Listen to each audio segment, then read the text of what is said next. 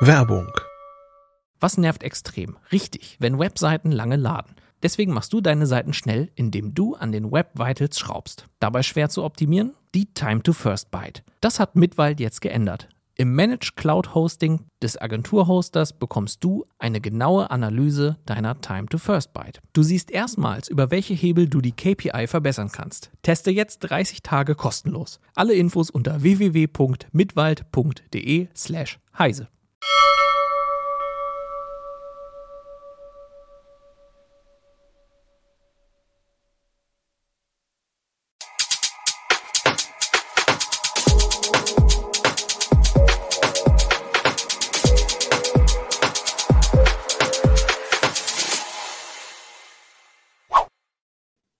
Warum einfach, wenn es auch kompliziert geht? Das gilt hoffentlich nicht für diese heise Show, wohl aber für das Thema, über das wir heute sprechen wollen. Und damit herzlich willkommen zur Ausgabe vom 20. Oktober 2022. Bevor wir loslegen, aber noch kurz ein paar Worte unseres Sponsors. In einer Welt im Wandel kommt es für Unternehmen darauf an, schnell und flexibel zu agieren. Dazu wandelt Workday aktuelle Daten in wichtige Erkenntnisse um, mit denen Sie smarte Entscheidungen treffen und sicher planen können. Workday, das Finanz-, HR- und Planungssystem für eine Welt im Wandel. Ja, warum einfach, wenn es auch kompliziert geht? Das ist der Eindruck, den nicht wenige Menschen haben, wenn sie die Schlagzeilen über die Digitalisierung des deutschen Gesundheitswesens lesen. Für viele Patienten fühlt es sich ja so an, als wenn es noch nicht einmal losgegangen ist mit dem, was das Digitale bringen soll. Da dreht sich die Diskussion ja jetzt schon wieder darum, Teile der Infrastruktur im schlimmsten Fall sogar auszutauschen. Und vor ein paar Tagen, da veröffentlichten wir auf Heise Online den Bericht über ein Hack des CCC. Da ging es darum, wie die Konnektoren, die in Arztpraxen stehen, kostengünstig weiter betrieben werden können.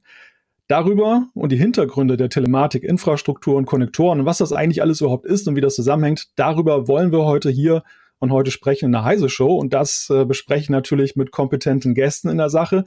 Das sind zum einen äh, ist das Hartmut Gieselmann, leitender Redakteur der CT. Hallo Hartmut. Hallo, grüß dich. Und Thomas Maus, Experte in der Sache und auch Autor diverser Artikel zum Thema auf Heise Online. Hallo Thomas. Ja, hallo. Und natürlich freuen wir uns wie immer auch über Fragen zum Thema. Gerade bei diesem Thema wird es vielleicht auch viele Fragen geben, die wir hier dann hoffentlich kompetent beantworten können.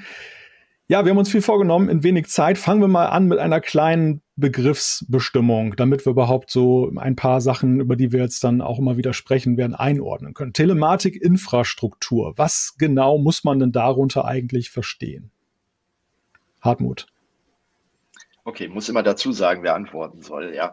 ja. Ähm, die, die Telematik-Infrastruktur wurde, glaube ich, äh, wenn ich mich richtig, auch Thomas war früher schon dabei, erinnere, wurde so äh, vor knapp 20 Jahren irgendwie mal ausgedacht und sollte dafür sorgen, dass Arztpraxen und Krankenkassen die Gesundheitsdaten untereinander, miteinander austauschen ähm, im Wesentlichen, glaube ich, vorangetrieben von den äh, Krankenkassen, äh, die eben halt ihre Buchhalter entlasten wollten, damit sie eben halt die Abrechnungsdaten schneller dann kriegen.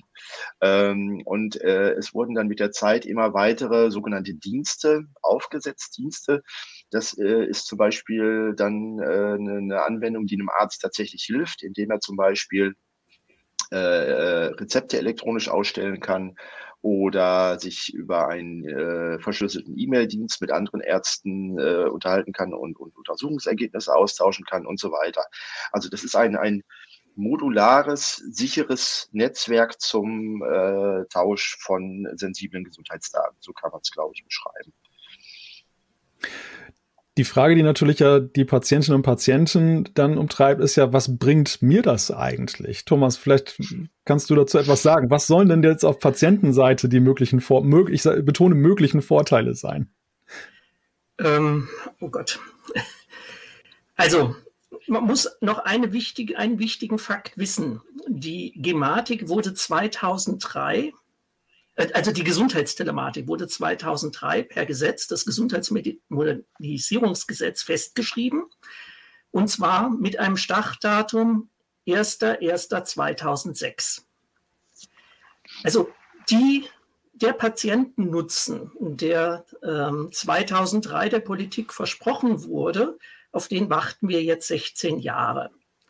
Die Primäranwendungen hat sehr wenig mit äh, Patientennutzen zu tun. Das ist der sogenannte versicherten Stammdatenabgleich oder VSDM.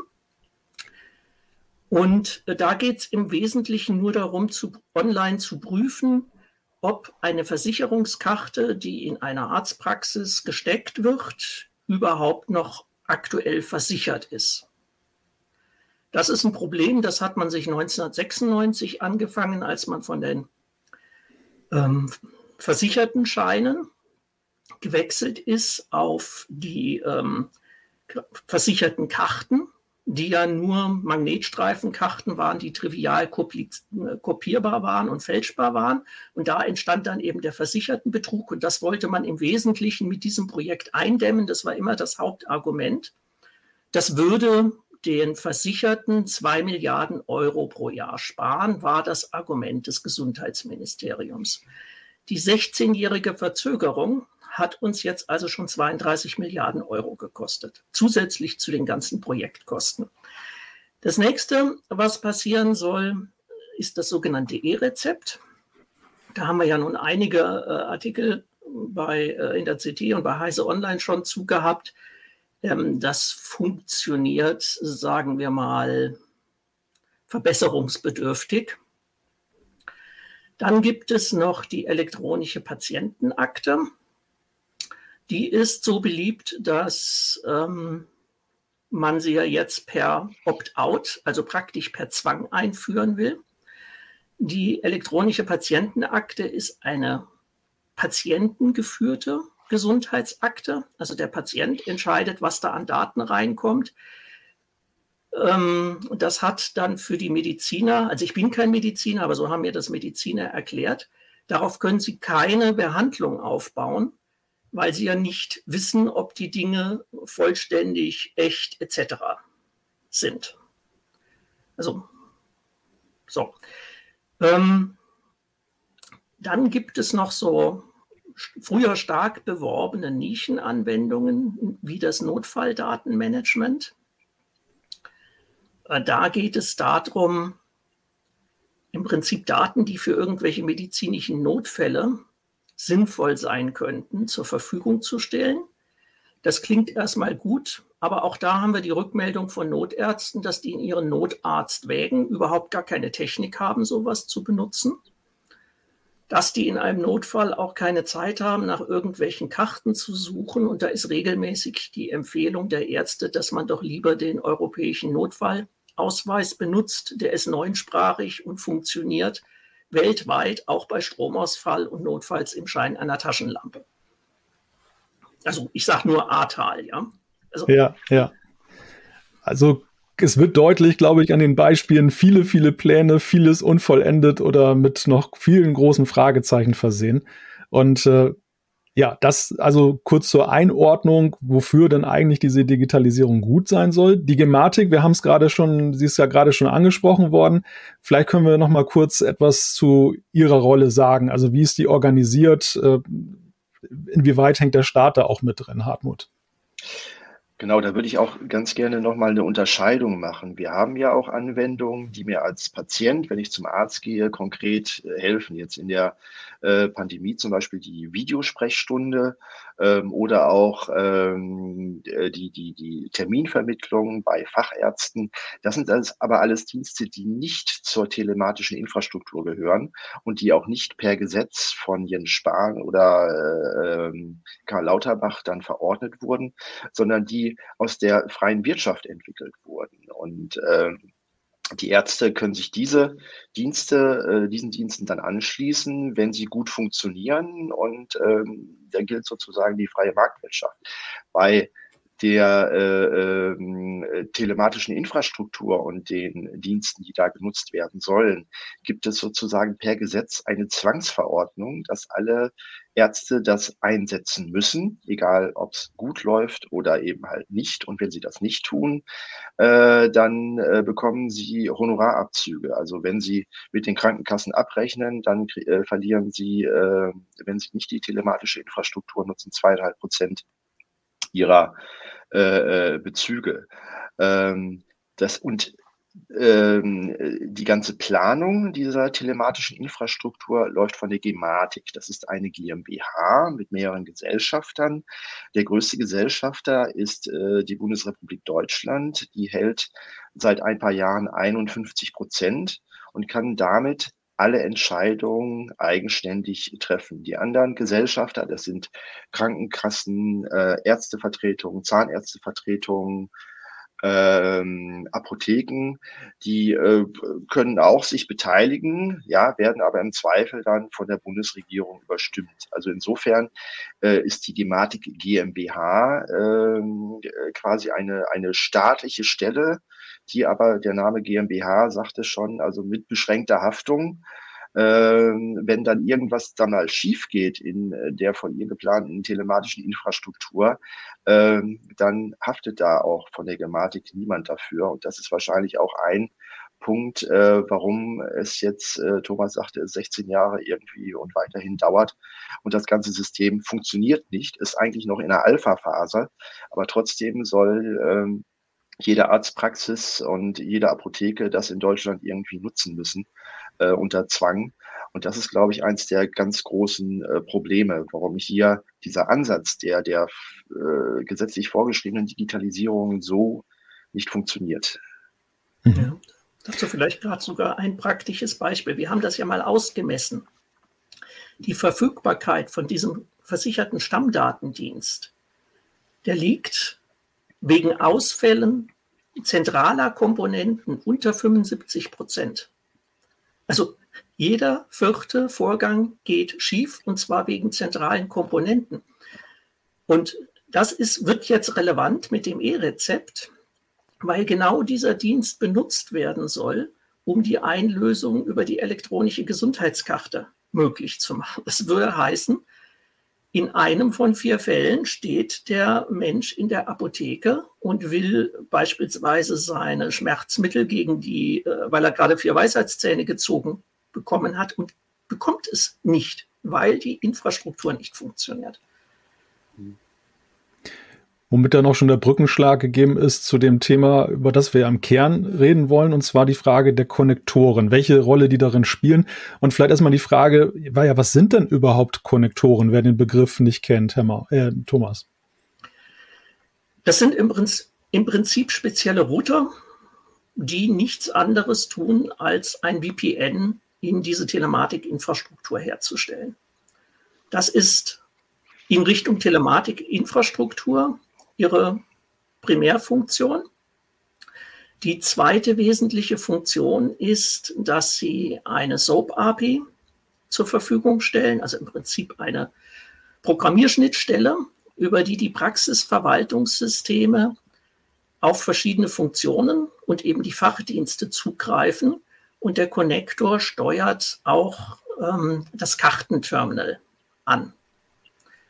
Also diejenigen Geräte, die jetzt hier über den Winter wegen elektrostatischen Problemen äh, die meiste Zeit ausgefallen sind. Ja.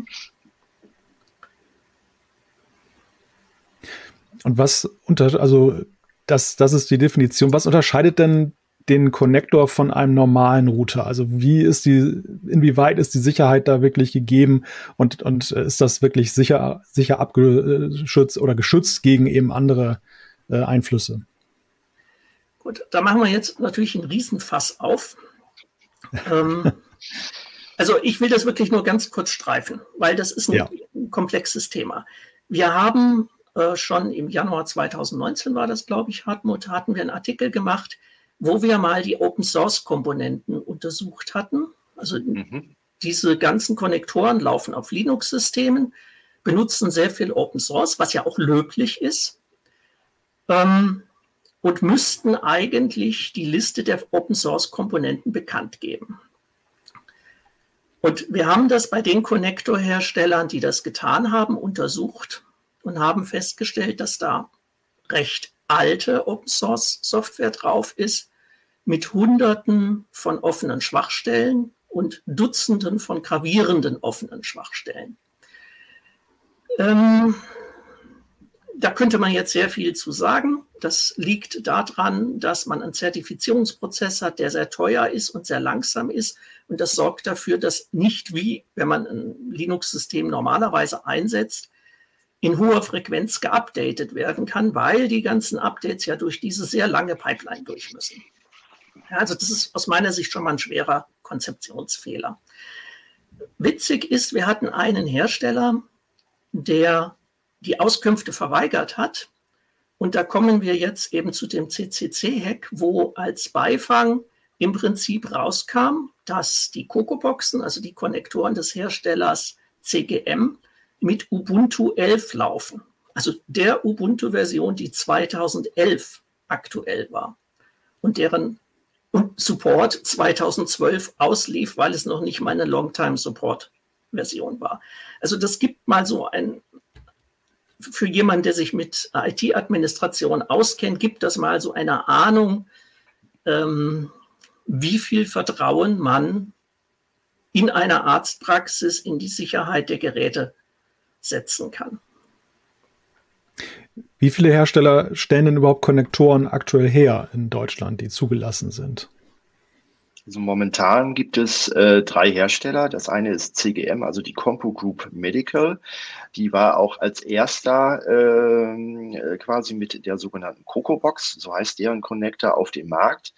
Ähm, da gab es eine Vorphase, wo äh, sozusagen ein Urspr eine Ursprungs-Coco-Box, damals noch von der Coco-Box AG äh, hergestellt wurde. Das war so um 2010 rum wurde die dann auch auf Messen vorgestellt und war dann in einem Probebetrieb und dann 2017 wurde dann äh, sozusagen die äh, Telematik offiziell von der Gematik dann äh, eingeführt und diese Coco-Boxen mussten die Ärzte eben halt anschaffen, ob sie wollten oder nicht. Also wenn sie nicht wollten, dann mussten sie eben halt dann zweieinhalb Prozent äh, ihrer Einnahmen äh, darauf dann verzichten. Ähm, diese Coco Box AG wurde dann von Group äh, Medical äh, äh, dann, ich glaube, auch um 2017 oder so aufgekauft. Mhm. Ja. Ähm, genau, das waren also die ersten und dann später auf den Markt äh, kam äh, Seconet und äh, Riese. Äh, Seconet hatte äh, die äh, Konnektoren, äh, korrigiere mich da bitte Thomas, von der Telekom äh, abgelöst. Ja. Äh, und Riese ist eben halt ein dritter Player, die kam, äh, ich weiß nicht, wann sie dazu kommen, 2018, 2019. Mhm, 2018 ähm, müsste das gewesen genau. sein. Und, und um als Hersteller so eine Coco-Box eben halt anbieten zu können, äh, muss man ähm, Spezifikationen äh, vom äh, BSI äh, einhalten und dann von der Gematik zugelassen werden. Also da kann jetzt nicht einfach irgendwie so ein ich sag mal, so, ein Hersteller aus Taiwan hergehen. Hier haben wir eine Coco-Box 9995, gibt es im Mediamarkt. So funktioniert das nicht, sondern es sind sehr aufwendige Zertifizierungsverfahren und Zulassungsverfahren eben halt notwendig. Also es sind sogar zwei Quellen, aus denen sich das speist, nämlich einmal die sogenannten Schutzprofile beim BSI. Die sind für die Common Criteria Zertifizierung einzuhalten. Wobei wir da auch schon ein paar interessante Dinge berichtet hatten. Und äh, dazu gibt es dann die eigentlichen Spezifikationen von der Gematik, die auch noch einzuhalten sind.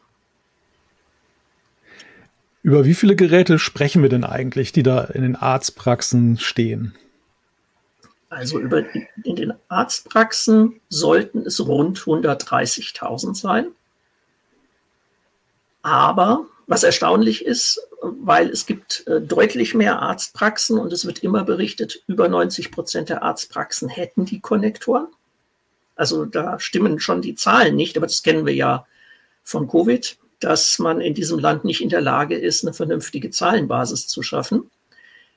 Und ähm, darüber hinaus müssen eigentlich auch Kliniken sich anschließen, sowie die Apotheken. Zukünftig übrigens auch Pflegeheim und ähnliches.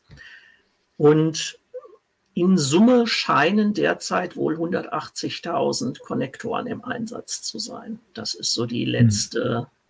Zahl oder Schätzung, die wir haben. Fun Fact dabei, wir haben ja schon länger mit der Gematik auch zu tun und stellen immer Anfragen. Eine beliebte Frage ist dann auch so, wie viele Konnektoren sind denn jetzt im Einsatz? Und diese Frage wurde regelmäßig also äh, ausweichend oder nicht beantwortet, jedenfalls keine konkreten Zahlen, ähm, weil es gibt von der Politik her Vorgaben, wie viele Arztpraxen äh, denn angeschlossen sein müssen. Und dann hatten wir immer wieder von Ausfällen berichtet. Und ja, wenn die Zahlen äh, nebulös gehalten werden, dann kann man auch immer mit den Erfolgsmeldungen, wie viele Praxen sind denn jetzt angeschlossen, das kann man dann immer so hindrehen, dass eben halt die Vorgaben aus der Politik dann scheinbar eingehalten werden. Also äh, deswegen hält man damit offensichtlich hinter dem Berg. Nun halten wir also fest, wir haben einen Konnektor, der noch gar nicht überall Aber ausgerollt wird. Müssten ja. Sie es wissen, weil jeder einzelne Konnektor hat eine ähm, eindeutige Identität und spätestens, wenn die Konnektoren sich an den VPN-Konzentratoren der Gesundheitstelematik anmelden, muss das protokolliert werden. Ja, also man behauptet ja, man fährt hier ein militärisch, mindestens militärisches Sicherheitsniveau. Das heißt also, es muss natürlich eine Kontrolle geben, wer kommt da rein. Das müsste aus den Logfiles vollkommen trivial auslesbar sein. Ja? Und trotzdem. Also man könnte, man könnte wissen, wie viele aktive Geräte da draußen jetzt gerade stehen und äh, dann eingeloggt sind. Wir reden ja jetzt darüber, dass es noch gar nicht jetzt komplett ausgerollt ist und dass da einige noch gar nicht versorgt sind. Gleichzeitig ist ja das Thema, das beherrschende Thema der vergangenen Monate, der sogenannte Konnektorentausch. Warum muss denn eigentlich getauscht werden, wenn man noch dabei ist, auszurollen, Hartmut? Ja, also ähm, diese Konnektoren haben ja die Vorgabe, die sollen besonders sicher sein, weil die Gesundheitsdaten so sensibel sind. Und ähm, da gibt es Vorgaben vom BSI, dass ähm, die Schlüssel, mit denen die Kommunikation der Konnektoren mit äh, den, den Servern der telematischen Infrastruktur dann abgesichert wird, dass die ähm, alle fünf Jahre ausgewechselt werden müssen. Äh, weil Computer werden immer schneller und was gestern noch als sicher galt, ist morgen vielleicht dann schon mit einem Brute Force Angriff knackbar. Und äh, aktuell äh, sichern die äh, Konnektoren die Kommunikation zum Beispiel mit äh, einem äh, RSA-Schlüssel mit äh, 2048 Bit ab.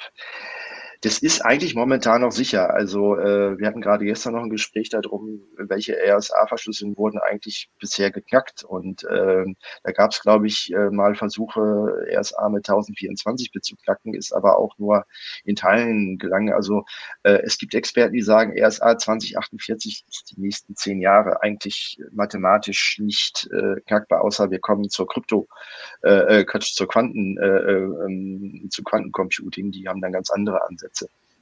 Trotzdem sagt das BSI, diese äh, RSA-Schnitzel mit äh, 2048-Bit, also äh, die sollen nur bis 2025 haltbar sein. Auf Nachfrage dann, hm, wir haben jetzt ein Update-Problem, könnt ihr das noch länger tolerieren? Da sagt das BSI, naja, also bis Ende 2025 können wir das schon tolerieren, weil ähm, eigentlich ist RSA 2048 schon verdammt gut und sicher so.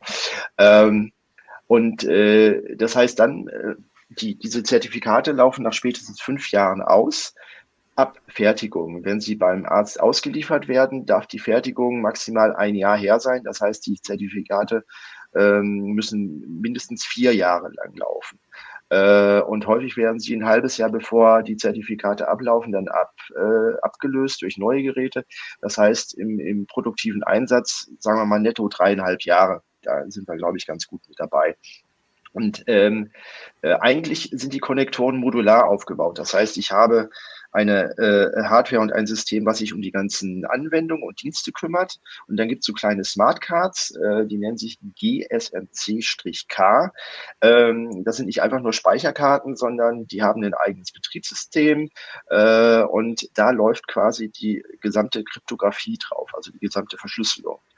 Weil damals waren ja die Entwickler nicht ganz so blöd, haben sich gesagt, okay, wenn diese Zertifikate alle paar Jahre ausgewechselt werden müssen, wäre es ja schade, wenn man die ganzen Konnektoren austauschen muss, äh, sondern genügt es einfach, die Karten auszuwechseln. Es gab dann auch eine kleine Klappe an den Konnektoren und dann konnte man die rausziehen, neue Karte reinstecken Ähm, die Dinger, äh, man kennt das ähnlich wie bei SIM-Karten von dem Handy, ähm, ne, kosten der Herstellung, weiß ich nicht, 10 Euro oder so, dann wäre die Sache gegessen.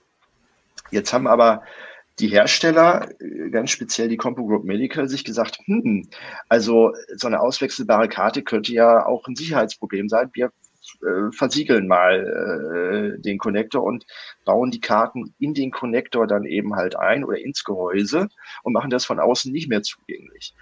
Und argumentierten dann, nee, also wenn die Zertifikate jetzt auslaufen, dann müssen wir nicht nur die kleinen Kärtchen auswechseln oder ein Software-Update einspielen, sondern wir müssen den ganzen Konnektor austauschen kosten äh, 2300 Euro pro Stück. Äh, genau, und wir hatten dann, oder Thomas hatte dann äh, mit dem äh, Kollegen äh, äh, Lorenz Schönberg dann rausgefunden, dass eben halt diese Karten sich äh, sehr wohl von den von den Konnektoren trennen lassen. Ähm, genau, und darauf aufsetzend hat der CCC jetzt äh, äh, Flipke und, und sein Team haben herausgefunden, dass noch nicht mal die Karten ausgewechselt werden müssen, sondern äh, dass man per Software-Update äh, diese Schlüssel austauschen könnte. Das ist jetzt, glaube ich, die Geschichte der letzten Monate so in a nutshell. Vielleicht kann Thomas noch ergänzen. Mm, nee, ich lasse es einfach mal so stehen. Ich glaube, das ist genügend Tiefe für die Sendung. Ja, was wurde denn jetzt bei dem jüngsten Hack des CCC da jetzt genau gemacht? Also wie haben die das hinbekommen, Flübke und das Team, da jetzt dann äh, herauszufinden, dass es nicht, dass es man auch über die Software das Ganze machen kann? Also in dem Moment, wo wir ja nachgewiesen haben, diese GSMCKs sind gesockelt und das Gehäuse hat keinerlei Deten äh, Temper Detection oder Intrusion Detection, ist klar, man kann einfach so einen Konnektor aufmachen und kann sich zwischen die Kommunikation des Konnektors und der Smartcard hängen. Also die Smartcard, das kann man sich so vorstellen wie so einen kryptografischen Coprozessor. Da gibt es drei Stück, damit die Performance stimmt, aber nur einer davon ist letztlich an den Konnektor gebunden, nämlich die GSMC-K1, die, die, die für die VPN-Verbindung in DTI zuständig ist. Und wenn man den Traffic sich anschaut, dann sieht man halt, wie ähm, während des Boots die Kommunikation ist und hat sehr schnell den Verdacht, dass mit Hilfe von Schlüsselmaterial aus dieser ersten GSMCK die Dateisysteme freigeschaltet, also entschlüsselt werden.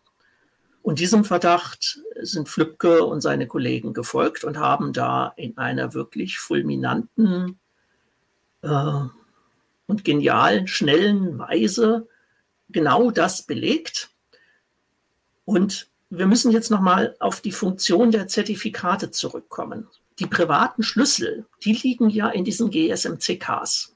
Und da sind die auch sicher. So eine SMC, die ist typischerweise EAL4 hoch ähm, zertifiziert, EAL4 hoch, also nach Common Criteria zertifiziert.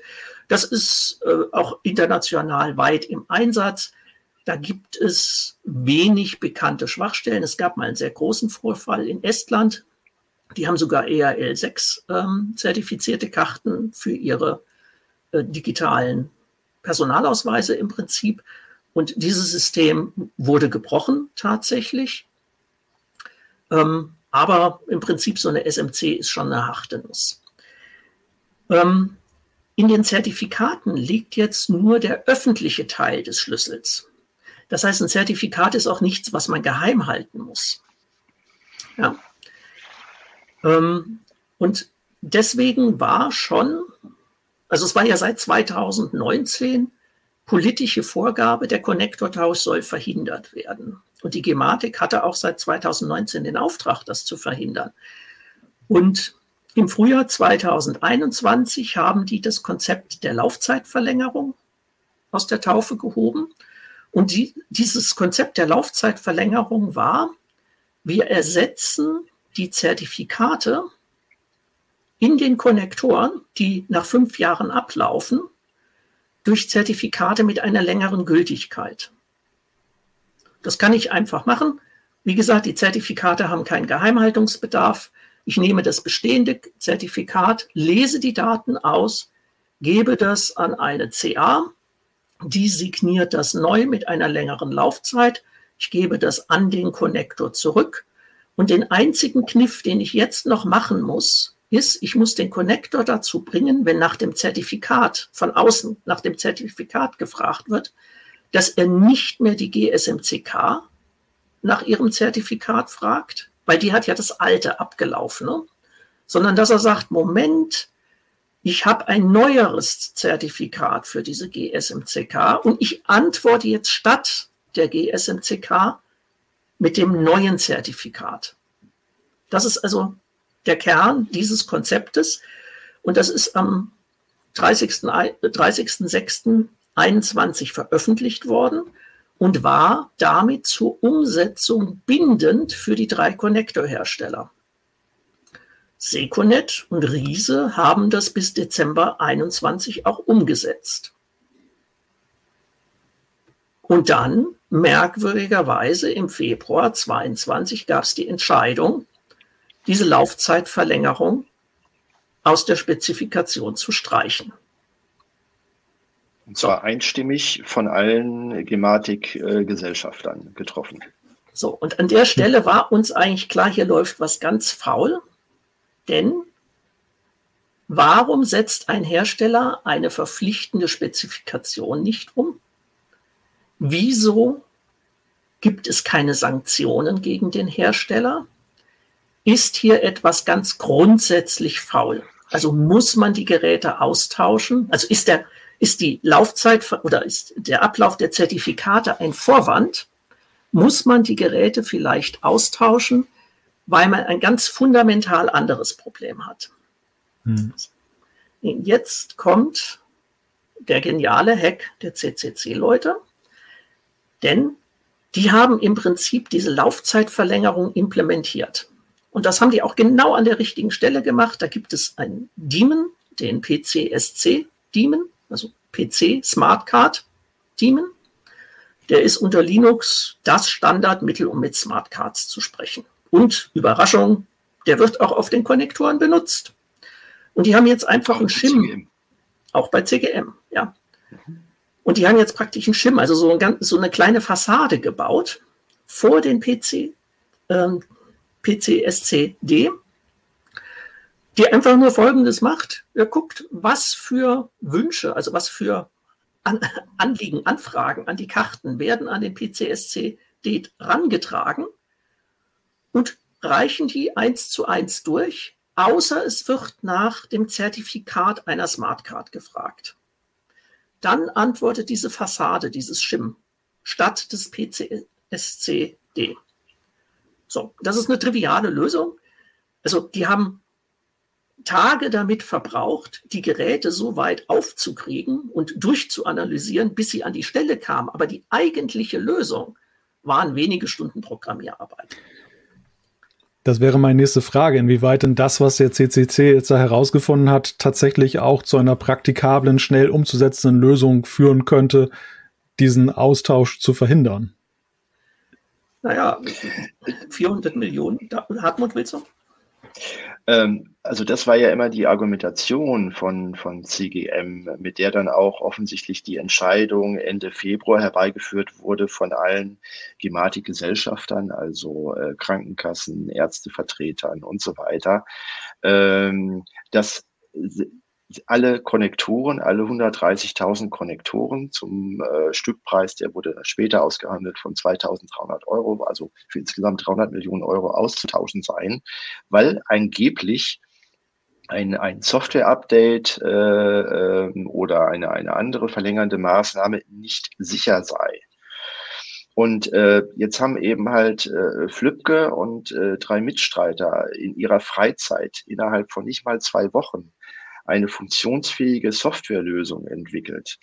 Bei CGM, ja, die werden ja, äh, das ist, ist ein riesiger Konzern. Die haben natürlich die Leute da und die hätten das ebenso machen können, wenn sie denn gewollt hätten. Aber dann geht eben eben halt äh, ein Umsatz von äh, weit über 100 Millionen Euro durch die Lappe. Und ähm, deswegen haben sie gar keine Motivation, da eine günstigere Softwarelösung anzubieten. Und die, die Lösung äh, von, von äh, äh, dem CCC funktioniert technisch. Sie müsste jetzt nur, damit Ärzte sie tatsächlich dann auch äh, äh, installieren können und ihre, ihre äh, Coco-Boxen da weiter betreiben können, müssten eben, müssten die Updates äh, von der Gematik zugelassen und von den Herstellern signiert werden. Dann können die die mit einem Software-Patch ausspielen und äh, ne, bis Ende 2025 ist erstmal Ruhe. Genau. Also soweit erstmal die, die Feststellung, was der CCC gemacht hat. Bevor wir gleich weitersprechen, müssen wir einmal kurz eben Werbung einspielen.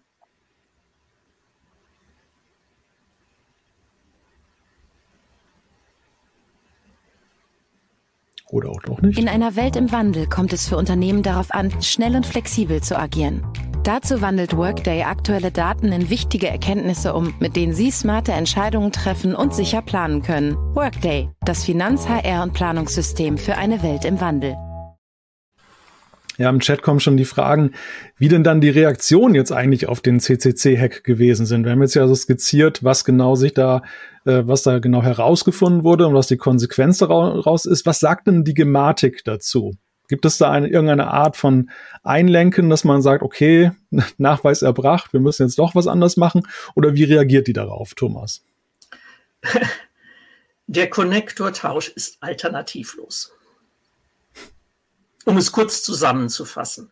Und das, was ähm, Flübke und seine Kollegen herausgefunden haben, ist auch alles spezifikationskonform und äh, ist auch nicht neu, weil die Gematik hat das ja in ihrer Laufzeitverlängerung auch genauso schon 2021 vorgeschlagen. Aber diese und Laufzeitverlängerung wollte man ja nicht machen. Und dieser Vorschlag, das White Paper, der Entwurf, wurde übrigens dann Mitte diesen Jahres dann äh, wieder aus der Datenbank der Gematik entfernt. Ja, und irgendwas muss eben halt zwischen August 21 und Ende Februar 2022 passiert sein, dass sie dieses, dieses fertige Konzept wieder in der Schublade haben verschwinden lassen. Was hatten wir in der Zwischenzeit? Wir hatten den Wechsel im Bundesgesundheitsministerium. Also Jens Spahn äh, wurde abgewählt, Karl Lauterbach ist gekommen. Wir hatten bei dem Hersteller CGM äh, gab es äh, einen Einbruch. Äh, wie ist das nochmal? Die hatten äh, einen Erpressungstrojaner ein äh, Erpressungstrojaner über Weihnachten an Bord. Ja, und dann fiel Ende Februar die Entscheidung, nee, also das fertige Software-Update, was wir hier ausgearbeitet haben, machen wir nicht, sondern wir machen die teure Variante, weil die angeblich sicherer sei. Also man begründet es immer mit der Sicherheit. Ja.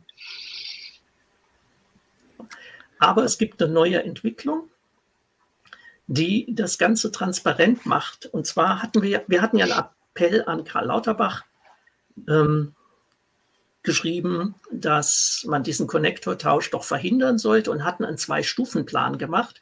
Der erste Plan war jetzt genau diese Zertifikatslaufzeitverlängerung. Und der zweite Teil war, etwas zu nutzen, was seit 2017, also für die erste Generation Konnektoren schon in den Spezifikationen stand. Also die ersten Konnektoren, die gebaut wurden, die wurden nach diesen Spezifikationen gebaut und diese Spezifikationen haben beschrieben, die GSMCKs, die in die Konnektoren kommen, müssen die Fähigkeit haben, selbst neue Schlüssel zu generieren. Und zwar sowohl RSA mit 3072 Bit als auch Elliptic Curve Kryptographie mit 384 Bit. Das sind die Schlüssellängen, die ab 2026 noch zulässig sind. Also die Verfahren und die Schlüssellängen, die noch zulässig sind. Das heißt, laut Spezifikation mussten die, Smart, äh, die GSMCKs, also die Smartcards in den Konnektoren, das können, die wären zukunftsfähig und in der Lage, über 2026 zu laufen. Und in der Konnektor-Spec stand auch schon drin, schon 2017 und seither kontinuierlich bis heute, dass diese Funktion in den Konnektoren in Zukunft zu implementieren ist.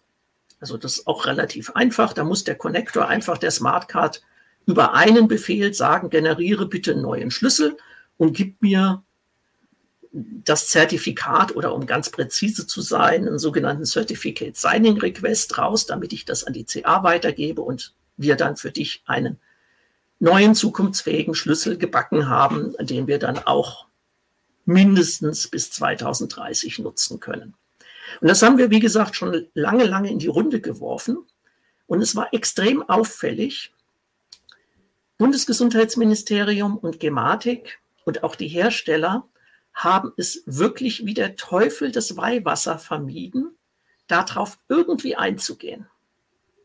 Wir haben ganz konkrete Fragen gestellt und die Fragen wurden immer gezielt missverstanden.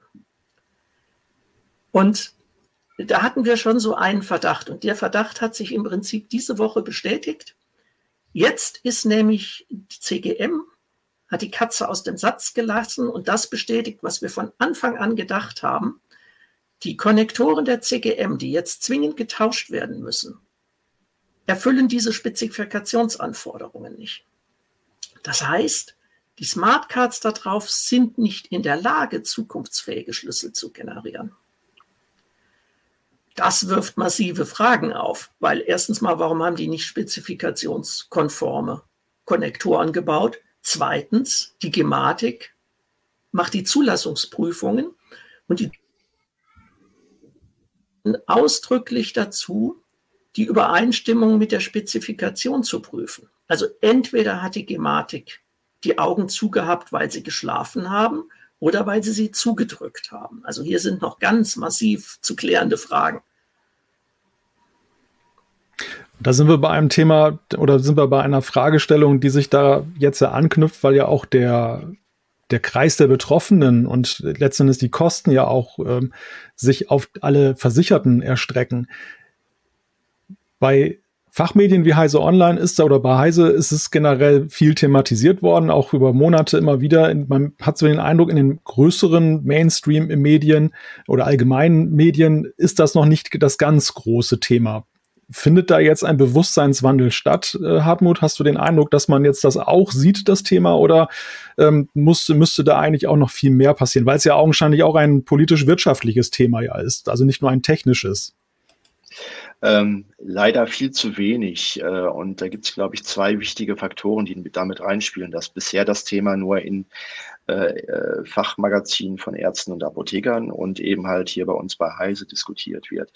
Ähm, die gesamten technischen äh, Vorschriften, die die Gematik zum Beispiel für die Telematik herausgibt, das sind Dokumente, da kann man ganze Schrankwände mitfüllen. Also Zehntausende von Seiten, die alle paar Monate abgedatet werden, so dass es selbst für Experten, die wie Thomas da seit 20 Jahren sich damit beschäftigen, ähm, die Orientierung verlieren. So, dann versuchen wir das als Fachmagazin ne, von, ich sage jetzt mal, einem äh, 20-seitigen Manuskript irgendwie auf drei bis vier Seiten im Heft für Leute, die äh, keine, äh, Info, äh, kein Informatikstudium haben, äh, dann irgendwie darzustellen. Das ist schon, braucht man ein bisschen dafür. So, und jetzt äh, spreche ich dann vielleicht mit einem Kollegen, äh, von der Publikumszeitung oder vom Radio oder vom Fernsehen. Und der sagt mir, ja, Herr Gieselmann, erklären Sie es doch mal in drei Minuten.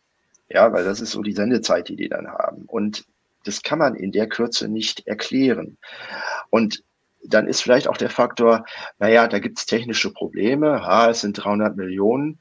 Wir haben ja momentan, da werden ja mit ganz anderen äh, äh, äh Nullereien von, von, von äh, oder Geldbeträgen hantiert, äh, wenn es jetzt um, um den Krieg in der Ukraine oder Covid und so weiter geht. Das heißt, diese Themen schaffen es auf die Titelseite ähm, der Zeitschriften. Da wird auch die Manpower dann reingesteckt und ein super kompliziertes Thema, ja, wo man eigentlich eine halbe Redaktion mit beschäftigen könnte, was dann vielleicht eine kryptische Meldung irgendwo auf der siebten Seite irgendwie gibt.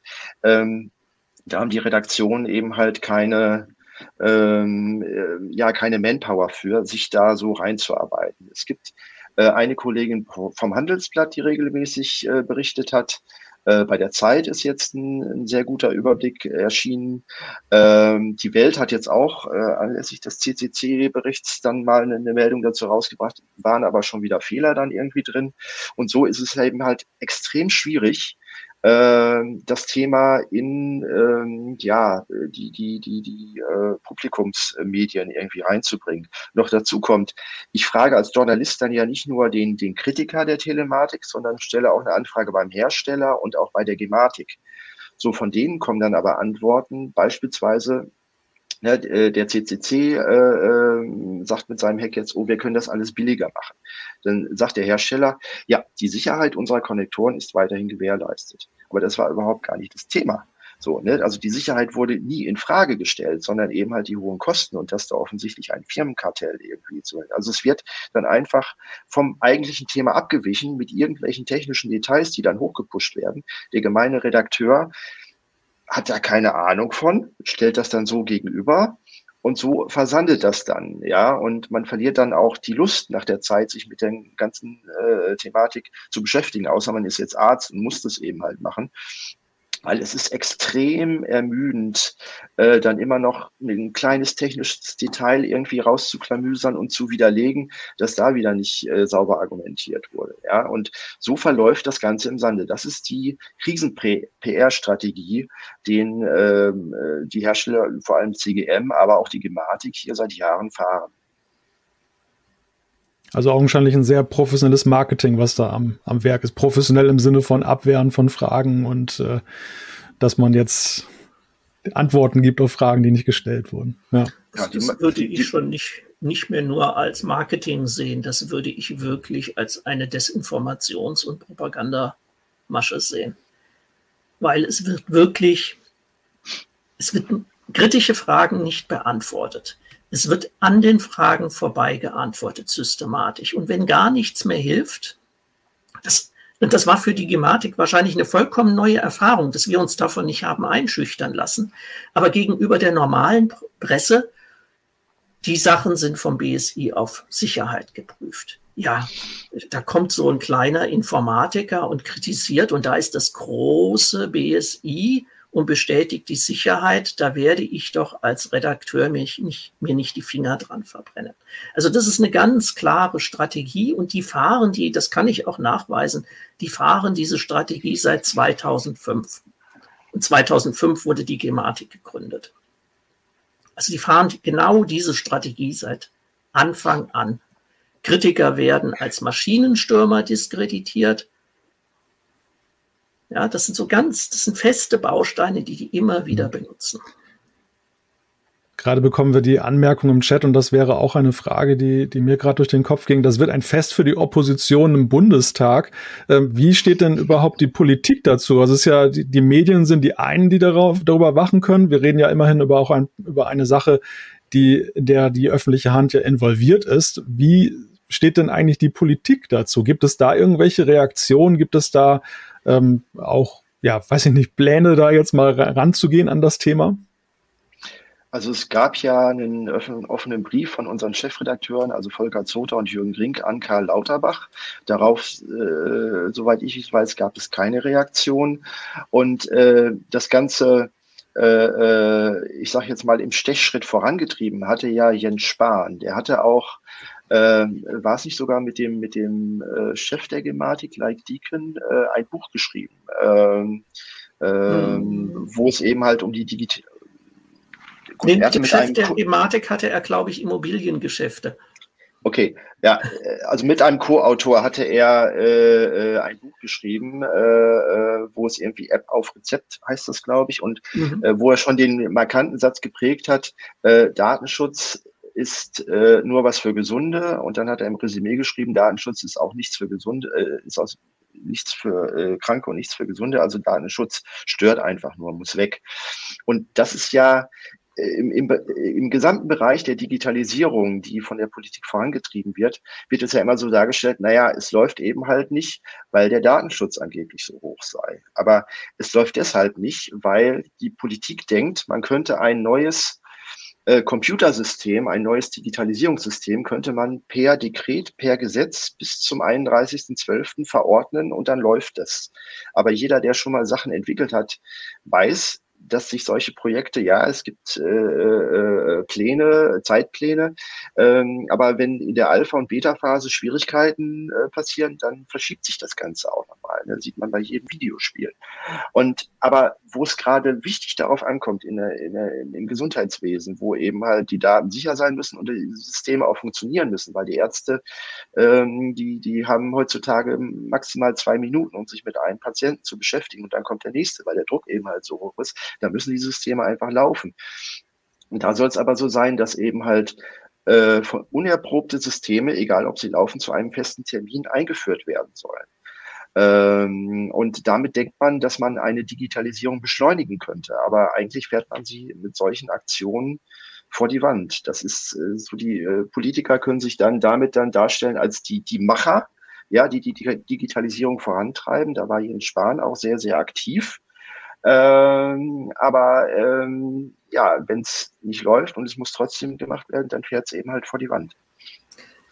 Was übrigens auch die Politik einfach nicht kapiert, ist, schlechte Systeme verbrennen unglaublich viel Zeit bei den Benutzern, aber auch bei den Fachleuten. Das heißt, wenn ich das so mache, wie es eben jetzt seit 2003 eigentlich gemacht wird, dann binde ich meine gesamte Mannschaft im Land, die IT-Know-how hat, letztlich mit der Wartung, also mit der Fehlersuche und der Fehlerbeseitigung draußen im Feld, mit der Fehlersuche in den Anwendungen und mit dem Reparieren der Anwendung. Das heißt, meine gesamte Workforce, die überhaupt Digitalisierung im Land vorantreiben könnte, ist gebunden in einem System, was auch konzeptionell hochgradig fragwürdig ist und keinen Nutzen generiert. Das heißt also aus meiner Sicht, der einzige Weg, diesen kordischen Knoten zu durchschlagen, ist dieses System, was seit 16 Jahren nichts liefert, außer Kosten und Probleme, jetzt zu beenden. Sofort da mal Luft zu nehmen, also Luft zu holen. Das braucht unser Gesundheitswesen dringend und dann mal wirklich mit einem ernsthaften Blick auf die Praxis etwas zu bauen, was in der Praxis Ärzten und Patienten auch hilft. Ja? Also wir gehen und, das und einfach da, vollkommen falsch an. Und ich bin ja kein, kein äh, äh, Marktradikaler oder so, ja, aber äh, man kann das nicht per äh, Gesetz sozusagen verordnen. So, jetzt machen wir ein Computersystem und äh, am nächsten ersten müssen das alle einsetzen, sondern da, äh, das muss man dann den freien Anbietern überlassen und man muss aufpassen, dass eben halt keine Kartelle entstehen und keine Oligopole, äh, die dann eine, eine, einen weiteren technischen Fortschritt dann wieder äh, behindern. Aber es hat ja jetzt auch Ansätze gegeben, zum Beispiel das E-Rezept aus dem Praxisverwaltungssystem äh, einfach mit der äh, per E-Mail zu verschicken wurde dann auch ein, ein äh, ein Sicherheitsverschlüsselungssystem äh, dann irgendwie sich ausgedacht. So, das Ganze wurde aber wieder äh, zurückgezogen, weil die Haftungsfragen für Datenschutzverstöße dann nicht geklärt waren und so weiter. Also es entstehen durchaus, ich sage jetzt mal, einzelne gute Digitalisierungsprojekte, ähm, aber dadurch, dass ähm, ja, die Politik versucht, das flächendeckend eben halt äh, äh, unter ihrer äh, Rigide dann, dann einzuführen, ähm, die, werden die dann, also diese zarten Pflänzchen dann wieder ausgerupft. Ja. Äh, und da ist tatsächlich dann ein Umdenken äh, gedacht äh, oder ein Umdenken nötig. Ähm, ne, der letzte Bundestagswahlkampf war auch sehr von Digitalisierung, Digitalisierung geprägt, aber ähm, eigentlich wird auch in der Verwaltung, da wird also sehr viel äh, Unfug äh, vorangetrieben, äh, was äh, in der Praxis dann für die, für die äh, Menschen, die damit umgehen müssen, dann keinen wirklichen Mehrwert dann bietet. Hm. Es gibt nochmal zum Thema Connector-Tausch eine Nachfrage und zwar, was spricht denn nun gegen den Connector-Tausch? Neue leistungsfähige Hardware, Investitionssicherheit. Wer von uns hatte noch ein über fünf Jahre altes Smartphone? Kommt als Frage, als Verständnisfrage jetzt gerade im Chat. Da würde ich die Antwort drauf geben, äh, es haben einige Leute fünf Jahre alte Smartphones. Jetzt stellen Sie sich mal vor, Sie können ja in den Mediamarkt gehen und sich oder zu, zu Ihrem Telefonanbieter und freiwillig ein neues Smartphone kaufen. Hält sich keiner von ab. Aber wenn der Staat jetzt sagen würde, so, und jetzt müssen Sie mal 2300 Euro aufgeben und dieses Smartphone, Sie müssen jetzt, äh, weiß ich nicht, das teuerste iPhone mit 1 Terabyte Speicher irgendwie kaufen ja, weil sie sind gesetzlich dazu verpflichtet. Dann würden aber einige ganz schön gucken, dass sie dafür so viel Geld beraten müssen und dann genau dieses Modell nehmen müssen. Also äh, freiwillig, klar, können die Arztpraxen sollen den neuesten, modernsten Konnektor und auch die PVS-Software äh, kaufen, die sie wollen. Äh, wenn sie selber davon einen Nutzen haben und dann sagen, okay, ich spare dadurch die Arbeitszeit und äh, dafür investiere ich jetzt auch das Geld. Aber das ist ja hier nicht der Fall dem liegt auch noch ein Missverständnis zugrunde. Also ich möchte auch noch mal auf die Frage Opposition zurückkommen. Ich mache jetzt erstmal dieses Missverständnis. Ähm, es ist ja nicht so, als ob die Konnektoren ein Performance-Bottleneck in dem System wären. Die Konnektoren verteilen ja im Wesentlichen ihre Anfragen, die sie über die API kriegen, aus den schnellen, leistungsfähigen PVSen, an verschiedene andere Player. Das heißt also entweder an Ihre internen Smartcards oder an die Smartcards, die in dem Kartenterminal stecken oder an die zentrale TI. Die reichen da im Wesentlichen Dinge durch. Da passiert nicht viel auf den Konnektoren. Also da wird jetzt keine super Performance gebraucht. Das sind ähm, von der CGM, wenn ich es richtig weiß, das ist eine Vierkern-CPU, durchaus in der Leistungsfähigkeit von einem Raspi mit dem man als Multimedia-Maschine verwenden kann. Also das sind jetzt nicht irgendwie ultralahme Geräte, die man deswegen aus dem Verkehr ziehen müsste. Und die haben keine mechanischen Teile, die sind lüfterlos, die haben äh, keine klassischen rotierenden Festplatten, also die sind vollkommen frei von mechanischen Teilen und ich habe einige Geräte dieser Art, die ich 15, 20 Jahre genutzt habe weil warum soll ich die tauschen? Die tun ihren Job, die sind performant genug für ihren Job. Warum soll ich das tauschen? Gerade wenn die Geräte so teuer sind und wenn die Logistik so schwierig ist. Die müssen ja in die Arztpraxen gebracht werden. Ja, also ja. wenn ich das in Software machen kann, dann mache ich das in Software. Zumal wir ja im Moment auch eine Chip-Mangelkrise haben. Ja, also mhm. ja, es, es gibt da so viel Witziges. Die Leute kommen im Moment mit DIN A4-Blättern von ihren Krankenkassen als Versichertennachweis, weil die Krankenkassen nicht in der Lage sind, die neuen EGKs, also elektronischen Gesundheitskarten, zu liefern, wenn die alten abgelaufen sind. Die laufen nämlich auch alle fünf Jahre ab. Und erst mit diesen neuen mit der NFC-Fähigkeit wären überhaupt die höheren E-Rezept-Funktionen möglich, wobei ja die neueren mit ihrer NFC-Fähigkeit viele der alten Kartenterminals zum Abstürzen bringen durch elektrostatische Phänomene. Also da, da passt nichts zu nichts. Ja, also wenn man ein gutes IT-Projekt macht, dann hat man im Prinzip lauter Puzzlesteine. Und ein guter Plan ist, ich mache die Puzzlesteine, die Nutzen bringen, habe aber das Gesamtbild im Kopf und am Ende passen die Puzzlesteine auf magische Weise zusammen. So, und hier sehen wir, sobald man versucht, die Puzzlesteine miteinander in Verbindung zu bringen, passt hier nichts, weil alle aneinander vorbeiarbeiten. Ich will aber noch mal zu der Frage zurückkommen, warum zuckt die Opposition nicht?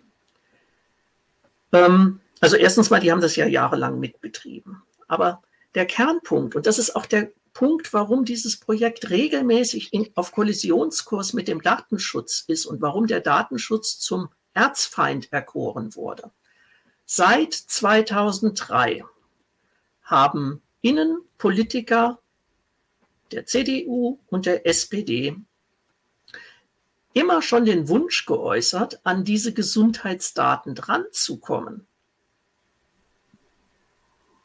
Also die Gründe wechseln. Ja, mal ist es äh, Terrorbekämpfung, mal ist es die Vermeidung schwerster Straftaten, was auch immer. Aber die wollen an diese Gesundheitsdaten dran. Und wenn ich das machen will, dann kann ich keinen hochstehenden technischen Datenschutz gebrauchen. Weil hochstehender technischer Datenschutz, das heißt, ich mache wirklich mit Algorithmen und mit technischen Sicherheitsmechanismen mit entsprechender Mechanismenstärke es unmöglich, bestimmungswidrig auf die Daten zugreif, zuzugreifen. Und jetzt haben wir eine Gesamtsystemarchitektur. Beim E-Rezept genügen einfache Zugriffsrechte. Dann komme ich an die E-Rezepte dran. Das ist auch der Grund, warum die eigentlich clevere Idee, E-Rezepte per SMS oder per Mail zu verschicken, gescheitert ist weil diese Schnittstelle nicht genügend geschützt ist. Und dann gab es halt irgendwelche pseudo-schlauen Apotheken im Ausland, die Apps geschrieben haben, mit denen jeder ein E-Rezept-Token, also das ist äh, praktisch, äh, man kriegt ja kein E-Rezept. Das E-Rezept liegt zentral auf dem Server. Man kriegt praktisch nur die Nummer eines E-Rezeptes. Und jeder, der diese Nummer hat, kann jetzt in dieser Zentrale E-Rezepte abfragen. Unauthentisiert. Das ist eigentlich spezifikationswidrig. Die Gematik schreitet aber nicht ein. Man hätte all denen, die Zugriffe mit diesen Apps erlauben, die verstoßen eigentlich gegen die Nutzungsbedingungen, die, denen hätte man die Zugänge entziehen müssen. Ist nicht passiert. Und deswegen ist kein E-Rezeptversand per Mail möglich. Ja? Und die Liste lässt sich fortsetzen. Die elektronische hm. Patientenakte, die ist verschlüsselt, ja, aber die Schlüssel zur Entschlüsselung liegen in der Gesundheitstelematik und werden, je, werden jedem herausgegeben, der seine Zugriffsberechtigung nachweist. Die Zugriffsberechtigung kann per Gesetz erteilt werden. Und dann gehen wir zurück zu 2003, wo die ganzen Innenminister, Minister, also Innenpolitiker schon geäußert haben, sie würden gerne an diese Daten drankommen. Wir schauen uns die Systemarchitektur an und dann wissen wir, warum die dauernd im Konflikt mit dem Datenschutz ist und warum sie den Datenschutz zum Erzfeind erklärt haben. Die Bürgerrechte stehen diesen Absichten im Weg. Also weitere Fragestellungen, die daraus erwachsen. Ich würde mit Blick auf die Zeit sagen, eine schnelle Abschlussfrage noch, und zwar zu der Perspektive. Was, womit rechnet ihr, wird es jetzt oder wie wird das jetzt weitergehen, das Thema? Kommt da jetzt wirklich was ins Rollen durch die Erkenntnisse, die gewonnen wurden? Oder rechnet ihr realistisch, pragmatisch damit, dass wir weiterhin erstmal mit diesem Tauschthema uns auseinandersetzen müssen? Also ich denke mal oder ich hoffe, dass der CCC-Hack jetzt äh, bei der Gematik und auch bei den Herstellern da ähm, die, die Entscheider unter Druck setzt. Und äh, ich befürchte aber, es wird irgendeine vielleicht alternative Softwarelösung oder so geben. Äh, da werden aber die Hersteller sagen, ja, wir haben jetzt schon so viel äh, hier in die Entwicklung rein investiert, wir wollen das gleiche Geld dafür haben. Also äh, dass die wirtschaftlichen äh, Belange der Firmen äh, bei der Gematik oder dass sie damit die Gematik tatsächlich unter Druck setzen können, äh, weil es gibt den Auftrag, möglichst alle Kliniken und äh, Arztpraxen in Deutschland äh, mit der Telematik zu vernetzen. Es gibt drei Anbieter und wenn ein Anbieter sagt, nö, das machen wir nur zu unseren Bedingungen, äh, dann ähm, ja, fehlt einfach ein, ein Sanktionsmittel, dass man einfach sagt, okay, dann schließen wir eure Konnektoren demnächst dann eben halt aus. Dann haben wir dann mal einen Einbruch von 30 Prozent der Arztpraxen sind nicht mit der Telematik verknüpft.